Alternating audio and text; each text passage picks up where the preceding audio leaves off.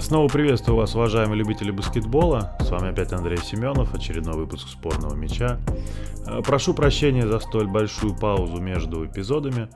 У меня внезапно сломался интернет, и, как оказалось, отремонтировать его в городе Барнауле не так-то уж и просто. Но сейчас уже все хорошо, и будем делать выпуски дальше.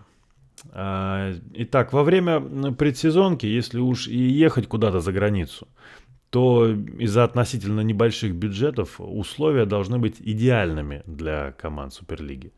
А именно это должно быть не намного дороже, чем проводить сборы в России, и обязательно надо иметь большое количество товарищеских игр. По этим двум критериям команды, ну, те, кто ездил, раньше выезжали либо в Прибалтику, либо в Сербию. Первое сейчас закрыто. Вся зона Шенгена ограничивала въезд. А поездка к славянским братьям стала экономически невыгодной. Из-за закрытых границ э, товарищеские игры в России стали на вес золота, и турнир в Ижевске стал центральным для команд Супер-1. Раньше еще существовал турнир в Ярославле, но Ярика больше нет, поэтому Ижевск. В этом году команд аж 8, а, половина лиги. И вместо привычного формата игр по кругу команды пришлось разделить на две группы – это очень классный турнир. Надеюсь, э, в будущем можно будет продавать на него билеты, как это делали в Ярославле, и собирать полный зал. Итак, по аналогии с моими мыслями о предсезонном кубке Кондрашина и Белова в Питере, вот три, которые появились после э, просмотра турнира. Первое. Если смотреть по силам состава на бумаге, то команды большой четверки – на всякий случай повторюсь, что имею в виду самые большие бюджеты в Супер-1, а именно Самара, Уралмаш, Ревда и Руна. То они на голову сильнее остальных. Последние три года эти клубы были втянуты в своеобразную гонку вооружений.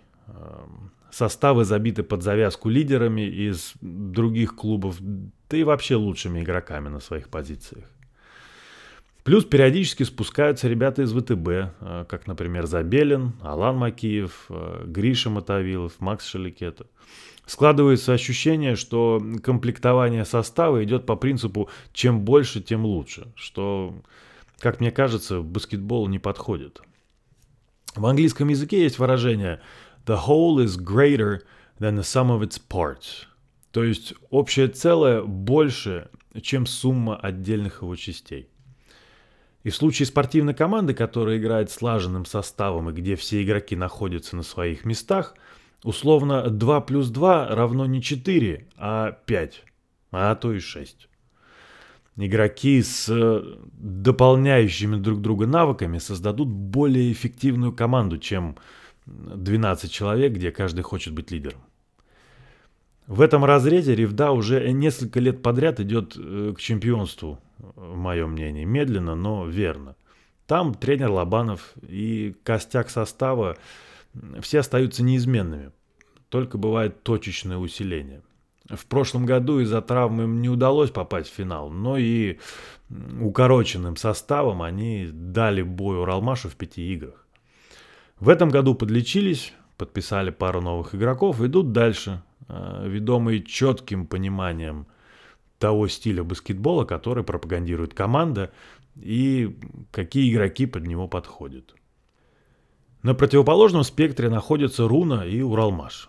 Руна это команда с огромным бюджетом, то есть с возможностью собрать практически любой состав в этой лиге. И пока по играм видно, что есть Федя Ключников, и Заряжка, пришел Сопин из МБА, остался американец Прюил – который любит побросать по кольцу. А также спустились Комиссаров и Илья Попов, тоже по праву, считающие, что они сильнее этой лиги, и что это надо доказывать в каждом матче статистикой. Игроков много, а мяч на площадке всего один. Как делить его на шесть частей, мне пока непонятно. Совсем не завидую главному тренеру Бартунову, потому что найти правильный баланс в такой команде будет крайне сложно. Уралмаш э, с прошлогодним тренером Борисом Ливановым традиционно играет очень широкой ротацией, хотя атаки в основном производятся от первых и вторых номеров, а другие классные игроки находятся на сухом пайке, то есть командный баскетбол развит не настолько, насколько мог бы. Знакомый американский тренер давным-давно сказал мне умную вещь, мол, так как в команде играет 12 человек, а на площадке всего 5, то без недовольных в раздевалке не обойтись. Задача же тренера – минимизировать количество этих людей. В каждой команде есть один или двое, которых роль не устраивает, и это нормально. Негативного влияния на коллектив не будет. А вот если недовольных 4-5, то разлад пойдет серьезный. И такое часто случается, когда игроки, привыкшие забивать в кольцо, теперь бегают без мяча или играют только в защите. Вы можете подумать, что баскетбол игра командная, и что надо жертвовать э, собственным стилем ради победы, и вы будете правы. Но в нашей лиге существует еще одна простая истина.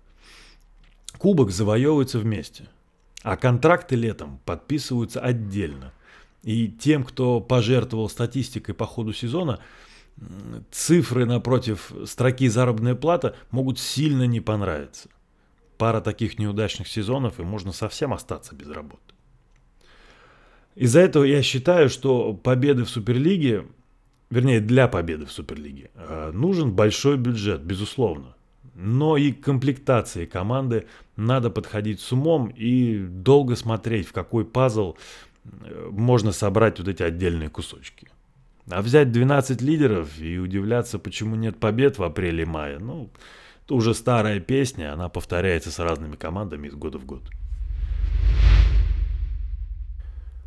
Второе. А, из восьми команд турнира откровенными аутсайдерами были дальневосточники Иркутск и Динамо Владивосток. Несмотря на то, что еще пока рано показывать отличную игру, Иркутск выглядит не готовым соревноваться с грандами. В межсезонье команда серьезно усилилась и не будет бороться за последние места. Но пока что и на команду уровня плей-офф тоже не тянет. Также еще не приехал их американец на позицию первого номера, где у них огромная дырка. Возможно, он заменит, вернее, изменит игру команды. А вот «Динамо Владивосток», команда Эдуарда Сандлера под новым названием, на этот сезон они стали тотальным молодежным проектом. Там из стариков остался только Даня Соловьев.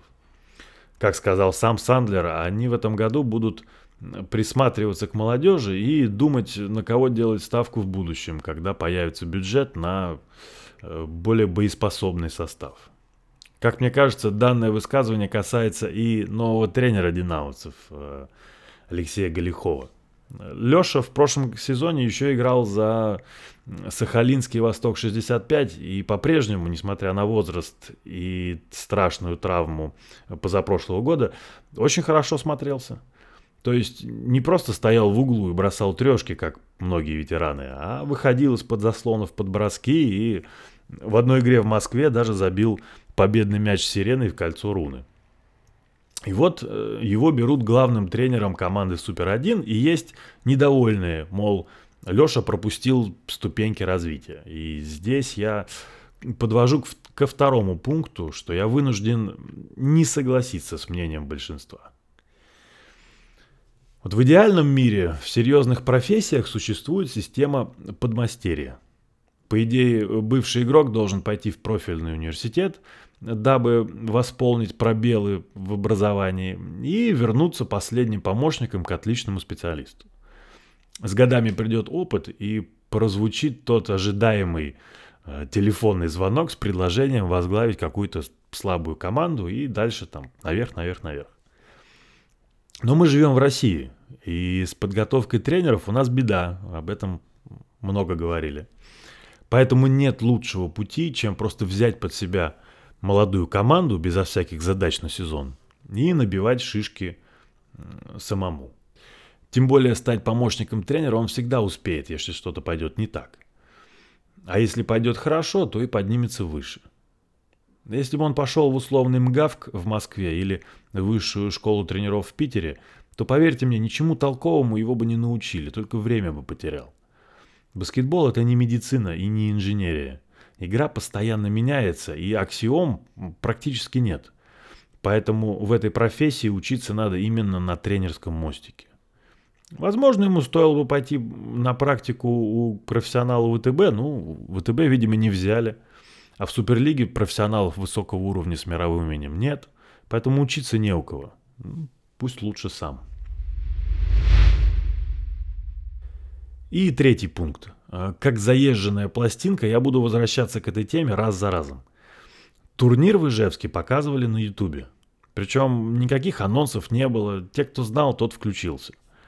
Было всего 42 э, часа трансляций на 6 дней турнира. То есть по 7 часов в среднем в день длился прямой эфир. А в сумме получилось 40 тысяч просмотров. 40 тысяч. Да для баскетбола Суперлиги это гигантская цифра. Опять же, безо всякой рекламы, откровенно э, простенького качества, без болельщиков, предсезонный турнир. Зная эти цифры, наша федерация по-прежнему выбирает транслировать матчи регулярного сезона на своем сайте вместо дубляжа на ютубе. Для тех, кто не знает, есть люди, которые много на платформе YouTube зарабатывают. И чтобы получать первые, но будем честными, маленькие деньги, канал должен иметь минимум тысячу подписчиков и 20 тысяч часов просмотров. Да, у РФБ есть свой канал, и он периодически что-то выкладывает. И вот, например, с этого лета трансляции игр первенства России девочек 2008 года рождения набирала по 2500 просмотров. Девочки, 14 лет, 2500. Сколько же финал Суперлиги собрал бы тогда? 100 тысяч? 150? 200? Опять же, не совсем глупые люди в федерации сидят. И есть причины, по которым все только на их сайте. Наверняка есть денежное соглашение со спонсорами, где обязательным условием есть трансляции там. Но там сумма, я уверен, ограничена а возможности на YouTube практически без потолка. К тому же популярность на самой узнаваемой видеоплатформе смогла бы привлечь новых спонсоров со стороны, с которыми раньше не разговаривали. А с этим увеличится и количество подписчиков, и просмотров, и все это идет наверх по экспоненте. Если кто-то со мной по одному из пунктов или по всем трем не согласен, Обязательно напишите в комментариях, я все читаю, на все отвечу и буду готов выслушать ваши мысли, которые у вас наверняка по этому поводу есть. А пока я с вами прощаюсь, э, с вами еще раз был Андрей Семенов. Подписывайтесь, ставьте лайки, все это мне помогает развиваться. И до новых встреч.